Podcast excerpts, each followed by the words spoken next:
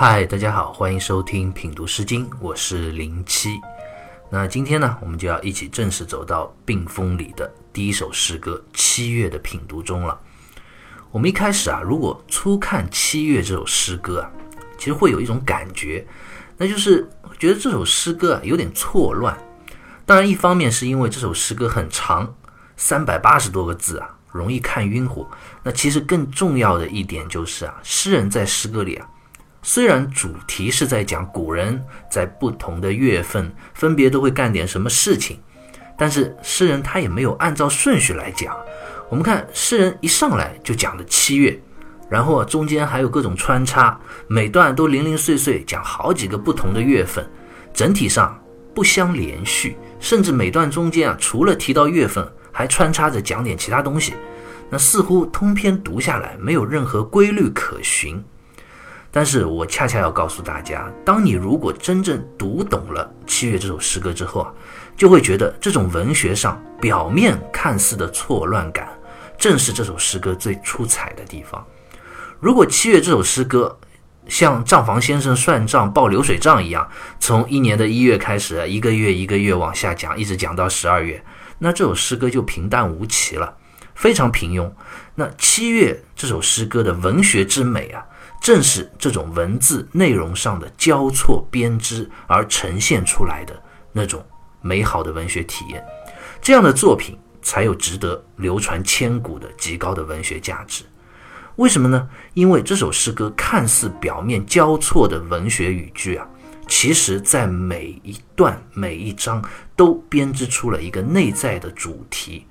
如果我们不细细的去品读，就品味不出它的魅力所在。其实诗歌的每一段，它都有一个贯穿的主题。错乱的表面之下，隐含着非常扎实的内在的逻辑性。另外，每一段中啊，除了讲月份之外，我们看还会穿插讲一些其他的内容啊，这也是这首诗歌非常精彩的地方。清代的姚继恒啊，就曾经评价《七月》这首诗歌，他说：“读是每章中，凡为正笔兼笔。”人未必细简而知之也。就击鼓者注意于旁声，作会者留心于画角也。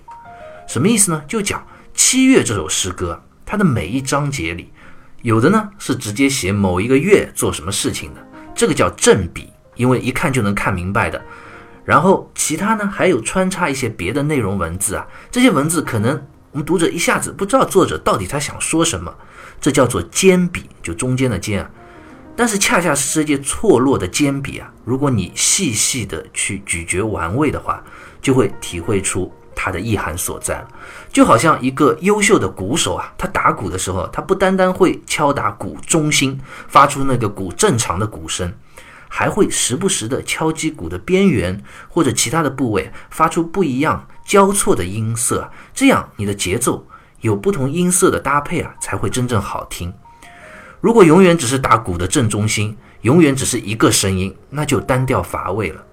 又好像一个优秀的画家，不单单会把画面的正中间的主题的部分画得很好，他也会留意处理一些画布的边缘角落，这样画布上的内容啊，才会有主题、有层次，才会丰富而美丽。七月这首诗歌。正是利用了这种正笔和尖笔之间的交错啊，相互衬托，构建了这样一部文学性极高的诗歌作品。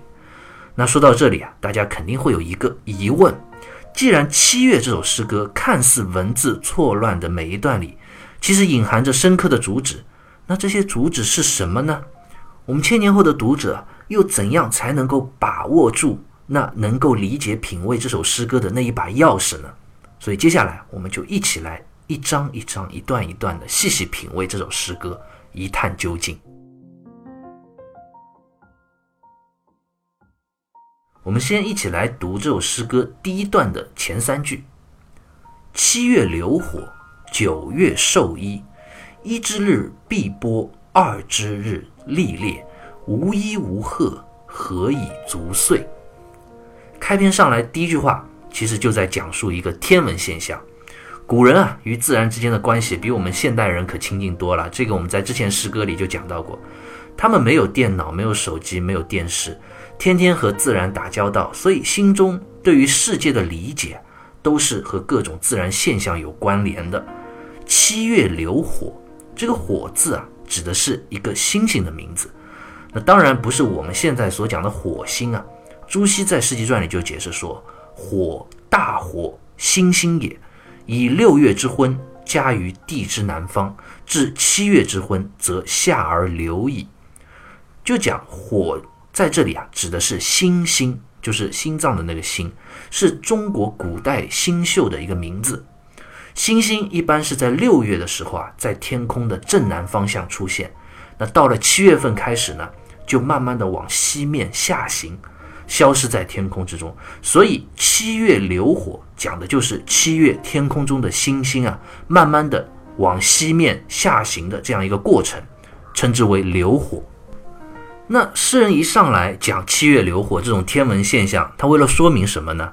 当然是有用意所在的。《毛氏正解》里就解释说啊，火星中而寒暑退，故言江寒先助火所在。意思就讲啊，其实，在古人的眼中，星星的位置啊，它代表了一个季节变更的标志。火星往西面下去，差不多是七月份。那七月份也是秋天的开始，天气由热转寒，所以诗人其实讲七月流火，他真正的用意啊。是要告诉我们读者，季节要进入秋冬季节了，气候啊也要变得寒冷起来了。所以诗歌接下来就紧跟着一句“九月授衣”，主题就点出来了。什么主题啊？天气冷了，要怎么样呢？要保暖添衣了。马瑞辰在《毛诗传简通释》里就讲：“此诗授衣，亦受冬衣始为之。盖九月复工程，司麻之事已毕。”时可为衣，什么意思呢？就讲这首诗歌里所讲这个寿衣啊，不是说给别人衣服的意思，而是指让妇女们去做冬天穿的衣服。因为七八月份差不多，妇女们啊，她们纺织织布的这些工作啊，都已经完成了。那到九月天气凉了，就应该用织好的布来做过冬的衣服了。那接下来诗人再笔锋一转，又开始讲天气了。刚刚第一句“七月流火”是讲天气由热转寒，那接下来两句，诗人可就是非常直接的讲到冬天的寒冷了。一之日必波，二之日历烈。这里讲的一之日和二之日啊，其实指的就是夏历的十一月和十二月。七月这首诗歌所讲到的月份啊，都是按照夏历的历法来算的。所以当时虽然已经到了周代，但是民间老百姓啊。还是沿用着夏代古老的历法传统，但是周代呢，又以夏历的十一月作为一年的第一个月，所以这里古人啊，又从周代的这个角度去称呼夏历的十一月为一之日，那十二月啊就是二之日，以此类推。所以关于古代历法，我们在上一讲已经讲到过，这里我就不展开多说了。大家如果不太了解，可以回过头再去梳理一下，了解一下。周历、夏历以及它们之间的不同，以及它们之间相互的关系啊。总之，大家要知道，诗人这里讲的一之日和二之日，就指的是十一月和十二月。那这里就是冬天了呀，十一月就是冬天，所以一之日必播，二之日历烈。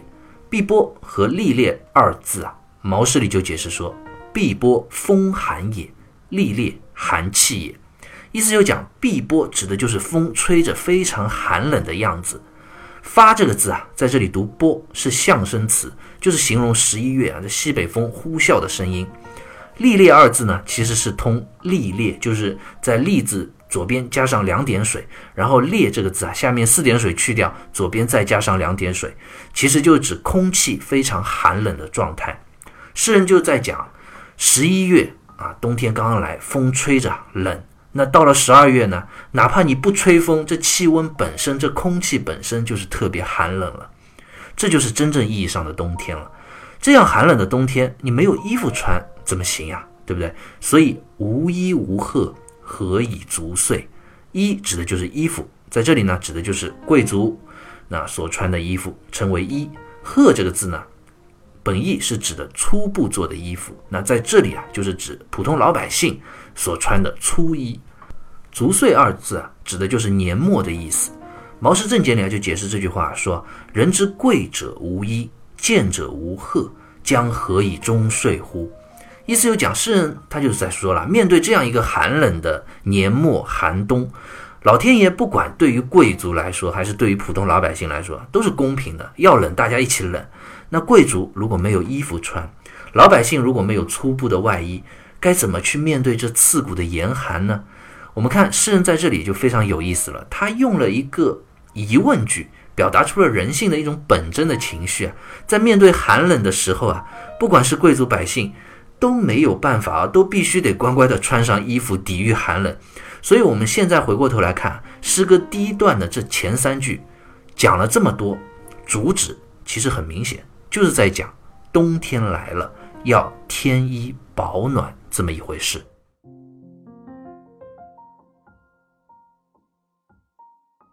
好，我们接着来看诗歌第一段的后三句：“三之日于四，四之日举止，同我父子，夜比南亩，田郡至兮。”三之日于四，四之日举止。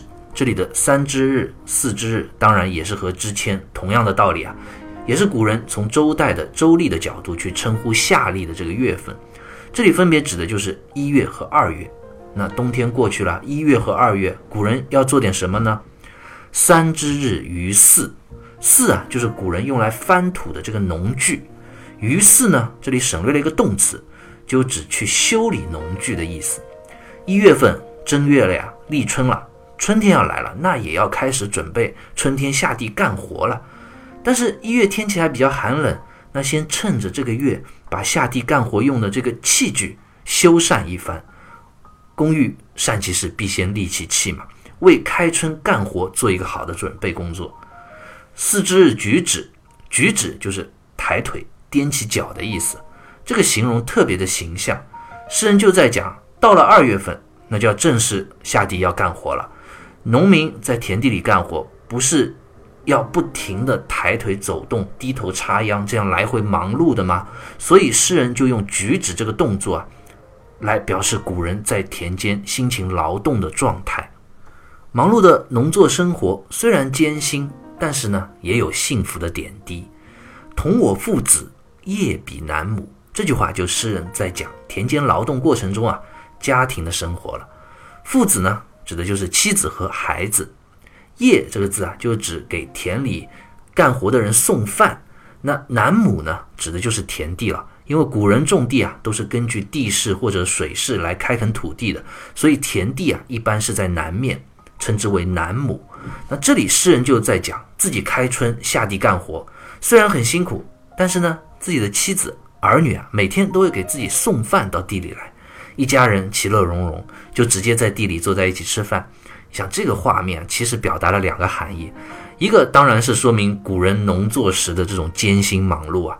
根本就没有时间回家好好吃顿饭。另一方面呢，其实也是一幅中国古代标准的农耕家庭的真实的画面写照。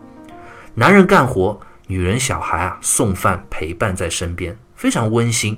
当然，在地里的也不仅仅是这干活的农民这一家，还有其他人。谁啊？田俊之熙。田俊二字啊，朱熹在《世纪传》里就解释说。田俊，田大夫，劝农之官也。意思就讲，田俊指的就是当时周代在田地里管理农业生产的这样一个官员。说是管理啊，其实就是有点监督的意思在那边。他监督农民好好的去务农耕种土地，其实就这么一个官员。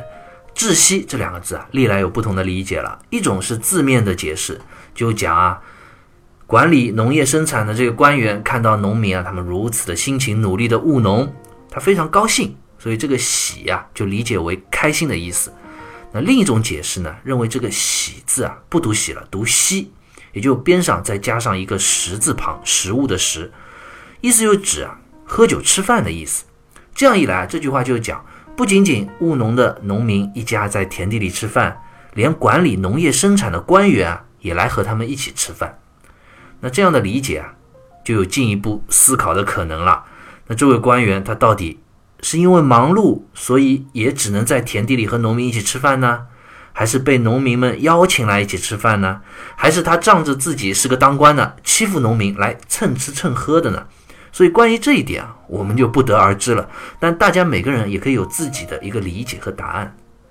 那好了，读完《七月》这首诗歌的第一段，我们总结一下啊，这一段的内容虽然讲了很多个月份，但是其实本质上它又讲了两件事，也是两件对所有人来说最重要、最基本的事情，那就是衣和食这两个方面。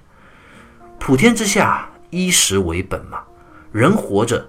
说到底，最重要的就是温和饱这两件事情，吃和穿就是最基本的两件事。不管是两千年前的古人，还是当下的我们，都是如此。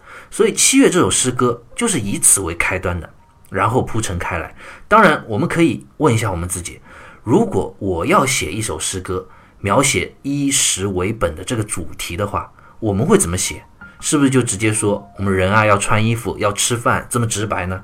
哎，我们看诗歌第一段里啊，诗人他并不是很直接的在讲吃穿，他是通过一些有趣的穿插来表达出来的，这就是文学性的体现了。诗人讲穿，他不直接讲衣服，他先讲天文现象，七月流火，就讲天要冷了要穿衣服了，对吧？然后再用了一个有趣的疑问句来收尾。哎呀，如果不穿衣服怎么过冬啊？哎，这就非常的有文学意义了。下半段诗人讲吃。讲食物，讲务农，就通过描写田间农家生活、吃饭的这样一个画面细节，来侧面写出农业生活对于古人的这个重要性。这就是我们在刚一开始讲到的这种文学上的交错编织啊，正比和兼比之间的相互映衬。这样的描写绝对不是错乱编排，不是没有逻辑的文字，而是贯穿一个主题之下的绝妙的文学的笔法，让人读起来啊。不会很单调，意趣盎然。那接下来，诗人要怎么顺着衣和食这两个主题，也就是衣食为本这样一个诗歌的主旨，他怎么将这首诗歌继续展开下去呢？那关于这个问题啊，我们下期再接着聊。